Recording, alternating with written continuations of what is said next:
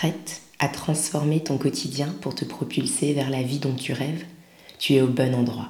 Bienvenue dans un quotidien plus serein, le podcast des femmes occupées avec une vie bien remplie et une charge mentale parfois pesante qui veulent plus de sérénité et d'équilibre dans un quotidien qui leur ressemble et les épanouit. Je suis Sarah, coach sérénité et épanouissement, Yoga in My Garden sur les réseaux sociaux et ici, je te délivre des pratiques, astuces et habitudes concrètes basées sur les trois piliers de ma méthode, l'introspection, la méditation et le corps, pour un quotidien plus doux, serein, équilibré et épanouissant.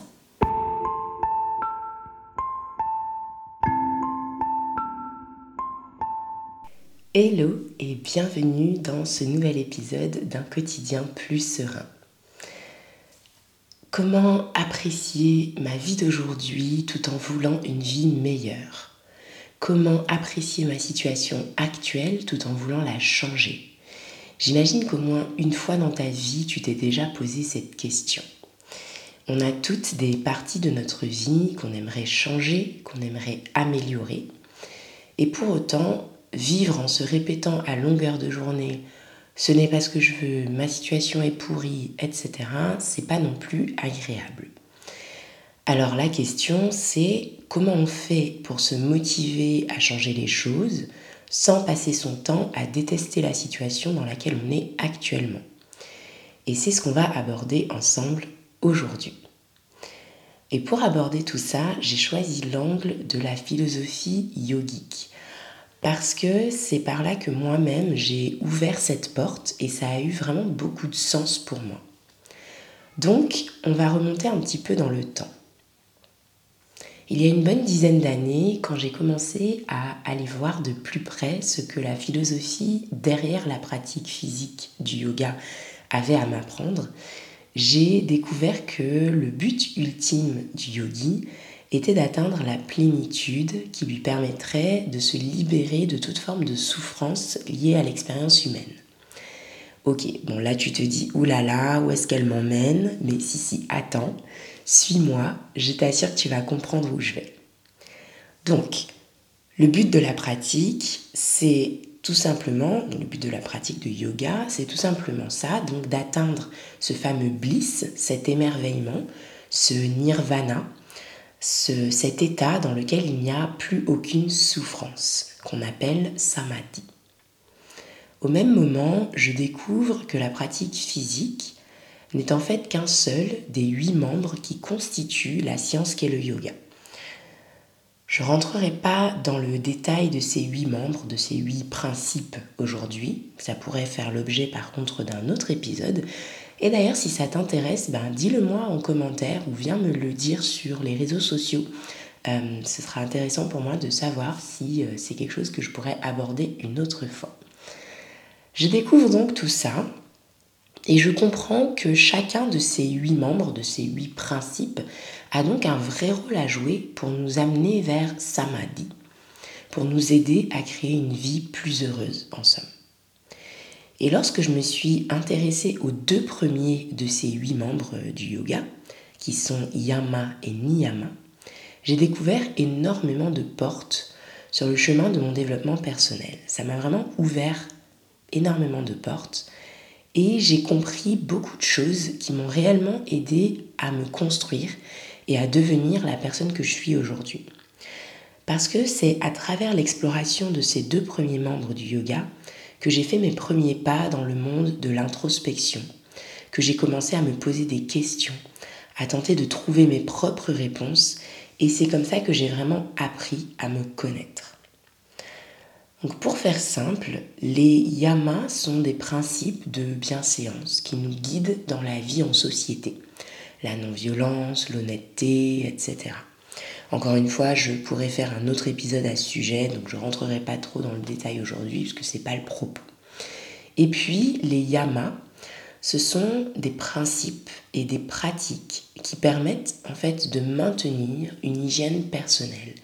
Et parmi ceux-ci, il y a Santosha, le principe de contentement. Et c'est de ça qu'on va parler en détail aujourd'hui.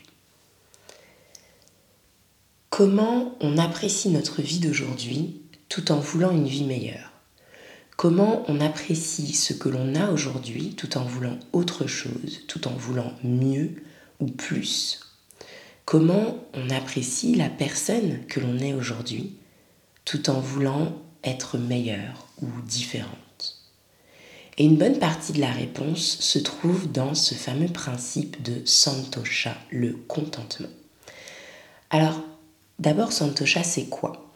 C'est traduit, selon moi, de manière un peu simpliste par le mot contentement, mais ce n'est pas de la complaisance, ni le fait de simplement se contenter de moins que ce que l'on veut pour notre vie. L'idée du contentement, c'est de trouver un équilibre, d'arriver à apprécier une situation que l'on aimerait laisser derrière, sans pour autant se complaire dedans c'est faire la paix avec quelque chose dont on a pourtant envie de se débarrasser. Et d'ailleurs, le contentement peut aussi bien s'appliquer sur ta personne que sur ton monde matériel. Concernant ta personne, l'exemple le plus parlant serait peut-être d'avoir envie de maigrir sans détester le corps que tu as aujourd'hui. Ça pourrait être aussi avoir envie d'être une personne plus confiante et assurée, sans pour autant dénigrer l'anxieuse et la timide que tu es aujourd'hui. Côté matériel, ça pourrait être avoir euh, envie de déménager dans un plus grand appartement, sans pour autant faire la grimace à chaque fois que tu passes la porte de ton studio de 22 mètres carrés d'aujourd'hui ou encore rêver chaque jour de cette garde-robe magnifique, tout en matière naturelle, de petits créateurs artisanaux que tu es impatiente de pouvoir te créer, sans détester chaque pièce qui est dans ton placard en ce moment. Donc la question c'est comment est-ce qu'on fait ça? Comment est-ce qu'on trouve cet équilibre? Pour moi, la réponse se trouve dans trois éléments et on va les aborder juste après. Mais avant ça, il y a une question primordiale à te poser. La question c'est pourquoi est-ce que tu souhaites changer de ta situation actuelle? Quelles sont tes motivations intrinsèques à vouloir créer un quotidien différent? Si ces raisons émanent d'un sentiment de jalousie, ou d'envie ou de comparaison par rapport à autrui, la première étape va être de trouver un moyen de te séparer de ce réflexe de comparaison. Là, tu pourras ensuite voir si en fait, lorsque tu te défais de cette comparaison, ta situation actuelle n'est pas en réalité beaucoup plus satisfaisante que tu t'en es convaincu. À force de nous comparer, on finit parfois par poursuivre des objectifs qui ne sont pas les nôtres. Prends donc le temps de faire d'abord le point là-dessus, et puis ensuite de trouver cette fameuse motivation intrinsèque, celle qui vient de l'intérieur de toi, celle qui vraiment donne une raison d'être à ce changement que tu veux opérer.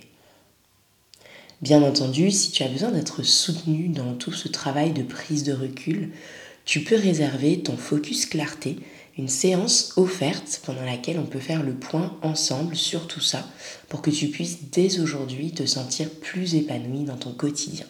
Je te mets le lien pour ce faire dans les notes de l'épisode. Maintenant, voici selon moi les trois éléments sur lesquels la pratique de Santosha repose, selon moi. D'abord, la responsabilisation pour ce qui se passe dans notre vie. Une des raisons pour lesquelles on a du mal à pratiquer Santosha et du coup à trouver de l'épanouissement dans notre quotidien, c'est qu'on se place trop souvent dans la position de celle qui subit. Et donc on a l'impression de subir tout ce qui nous arrive et que par conséquent la seule façon d'en sortir, ce serait de fuir la situation actuelle pour viser autre chose. Non, tu ne contrôles pas tout ce qui t'arrive dans ta vie je suis d'accord. Mais tu as 100% du contrôle sur la façon dont tu réagis et sur les choix que tu fais par la suite.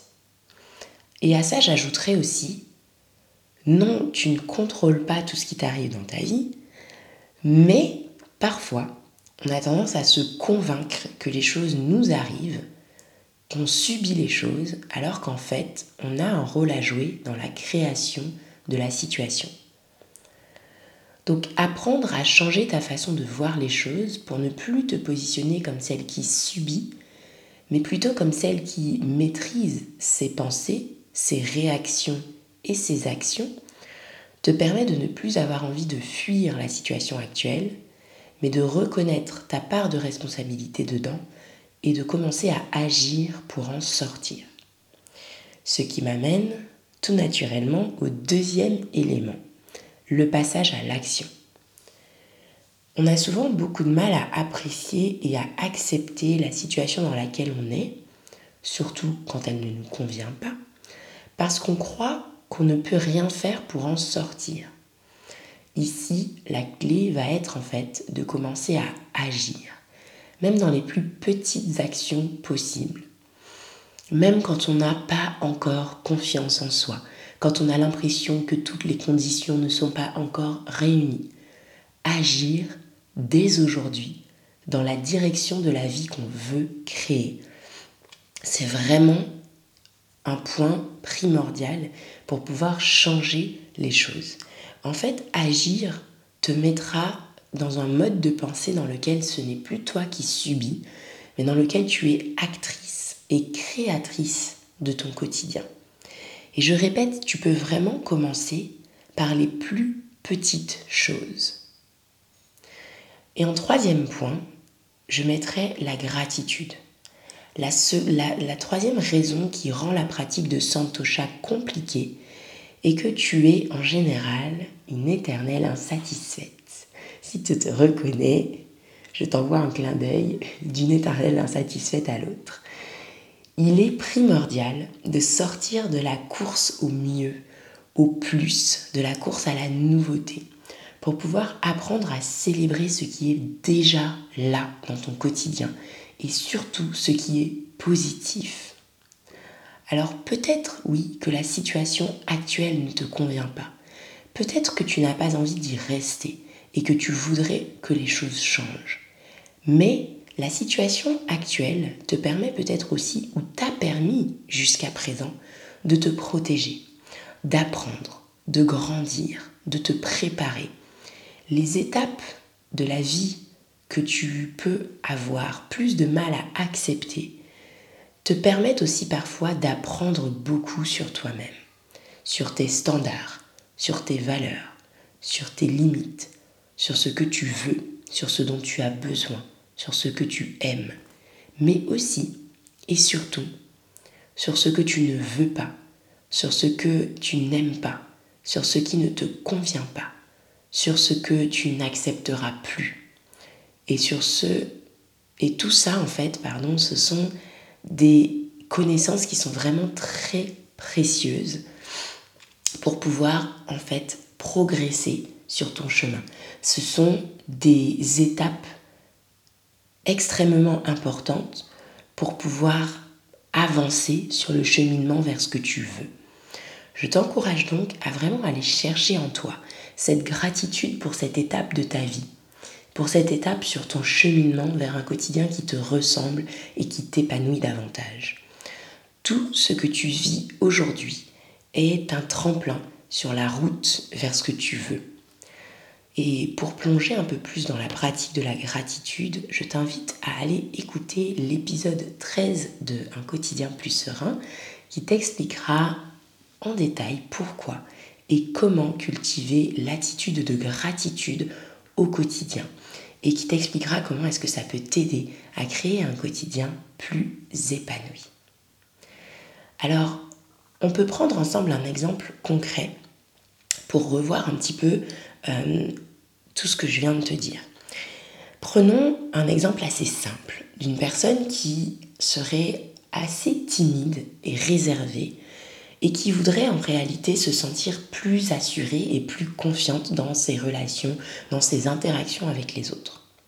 La première étape pour cette personne serait de se demander pourquoi est-ce que je voudrais être plus assurée et plus confiante dans mes relations, dans mes interactions, dans, mes, euh, voilà, dans, ma, dans, ma, dans mon cercle social Il peut y avoir toutes sortes de réponses à cette question et aucune de ces réponses n'est mauvaise en soi.